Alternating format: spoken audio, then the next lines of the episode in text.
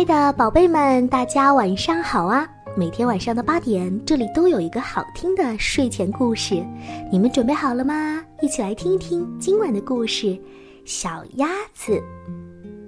平平生日那天，妈妈带她到玩具店里买玩具，她看啊看，挑啊挑，最后挑中了一只灯芯绒布做的小鸭子。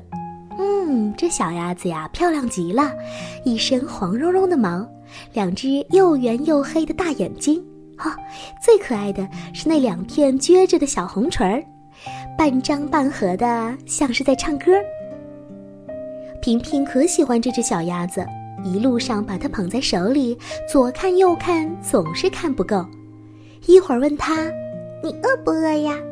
一会儿又问它：“你想跟我说什么？”他还把嘴放在小鸭子头上亲亲呢。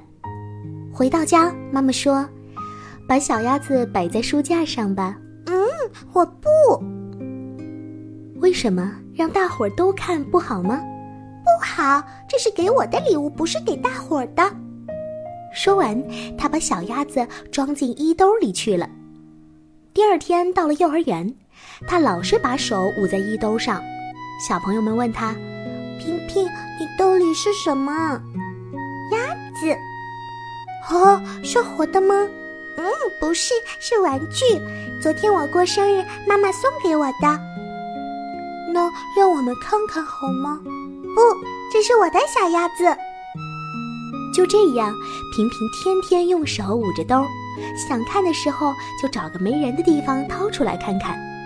有一天，平平和小朋友们跳橡皮筋儿，不小心摔了个跟头，就哭了起来。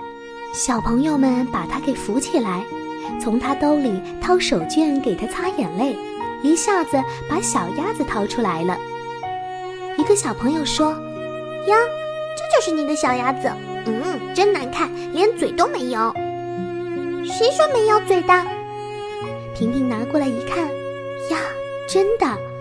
那两片最可爱的小红唇掉了，小鸭子像小傻瓜一样瞪着平平，平平赶紧摸摸衣兜，小红嘴掉在衣兜里了，平平难过极了，那么可爱的一只小鸭子，就因为老装在兜里，变得这么难看，没人喜欢了。